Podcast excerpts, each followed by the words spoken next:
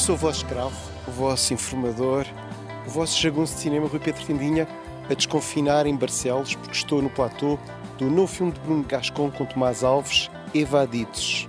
Venham comigo.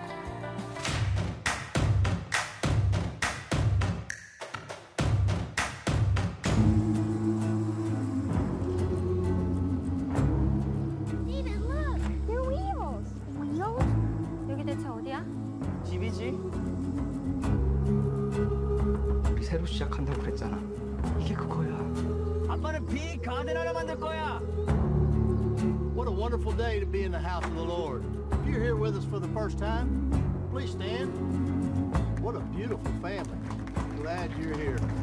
Bem, mas em breve contém então mais coisas sobre Evadidos. Passemos então para Minari, finalmente nos cinemas. O filme de Lee Isaac Chung, vencedor do Oscar de melhor atriz secundária para Yu Yo Jeong, é a mesma maravilha que se diz. Às vezes, não faz mal acreditar no hype. Aliás, Minari até merecia mais do que um Oscar, um conto envolvente sobre uma família coreana nos Estados Unidos. Afinal, a própria família do realizador. O outro lado do sonho americano, uma obra delicada e com uma refrescante noção de intimidade.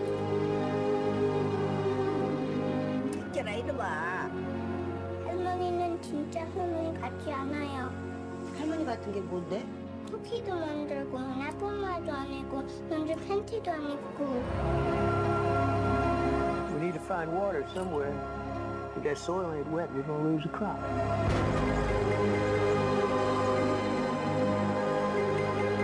결혼하면서 했던 말 기억나? 미국에 가서 서로를 구해주자고 했던 거.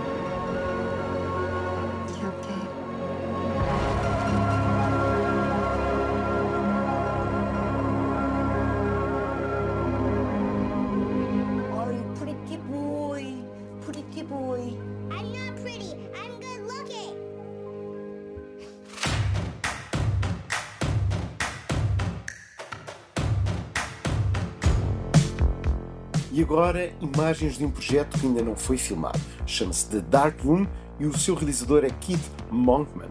O que vos digo é que o filme vai ser rodado em Portugal e este é o seu ambiente.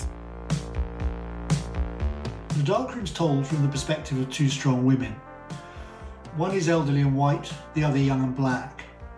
The film questions how stories are conceived and by whom, and examines the impact on individuals and communities when their stories are erased or overlooked. E eis um cheirinho do look de algum dos trabalhos anteriores de Keith Monkman. Este é The Knife That Killed Me. Keith também foi elogiado por dar a volta a Macbeth de Shakespeare. Que se percebe é que estamos na presença de um esteta que preza um cinema de inovação técnica e do valor da pós-produção, capaz de criar looks próprios e uma tese de cinema virtual.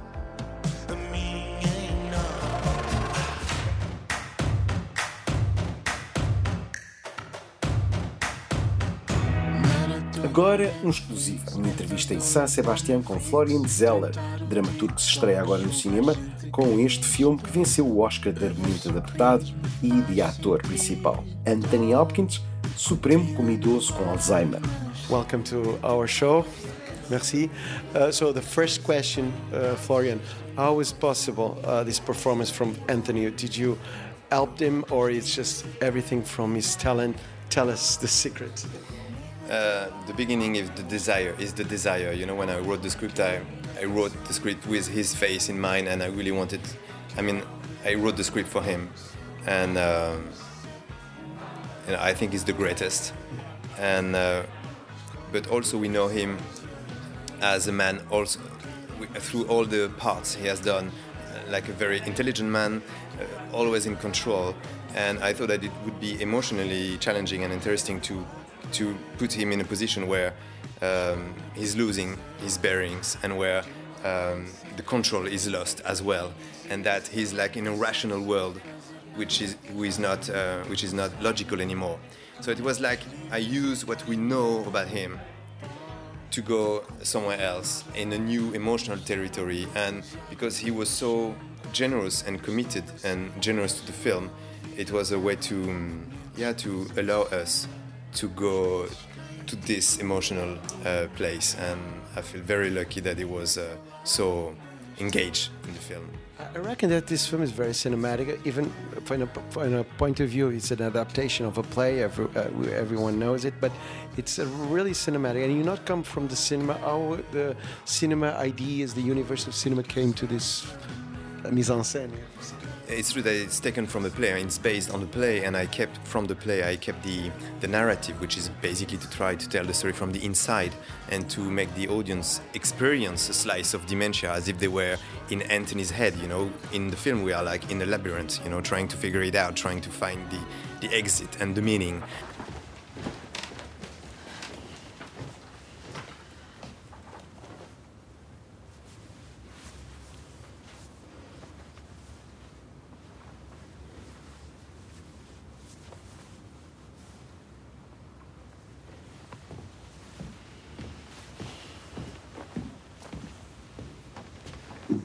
Yeah, let me.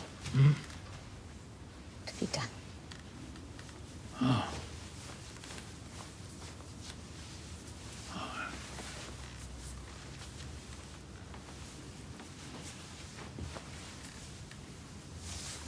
Oh.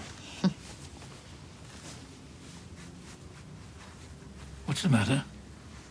Nothing. For us, audience is like we are in uh, mind games because you feel that sometimes it's really hard to follow everything, but it's at the same time it's exhilarating.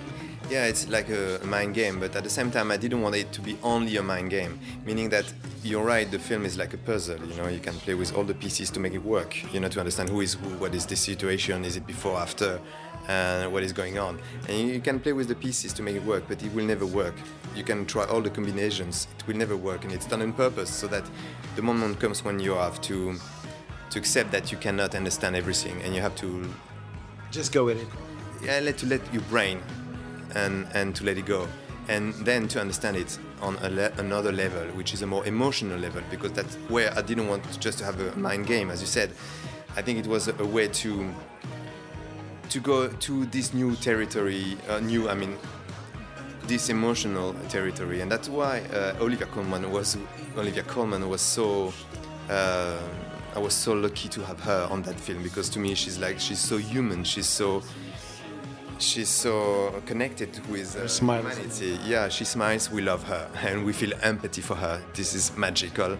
I don't know how she does that, but she does it. And I, I didn't want just to tell the story from a, a man losing his bearings. It was also the story of, you know, this daughter facing this painful dilemma. And uh, and thanks to her, I think we were able to go to this place where there is no brain anymore, but just uh, just this heart. Florian, from now on, can we expect more cinema from you, or you just keep writing playwrights? No, I hope. I mean, it was such a joyful, intense uh, experience that I really hope that uh, yeah, I will have the opportunity to to go on. but from your plays or another universe? Never know. thank you, thank you. Não fiquei completamente apaixonado pelo filme, até porque a encenação da peça em Portugal era incrível, feita pelo João Lourenço, mas claro que o recomendo. E recomendo que para a semana tenham bondade de voltar ao Cine Tendinha e que vão passando pelo cinetendinha.pt. Obrigadão!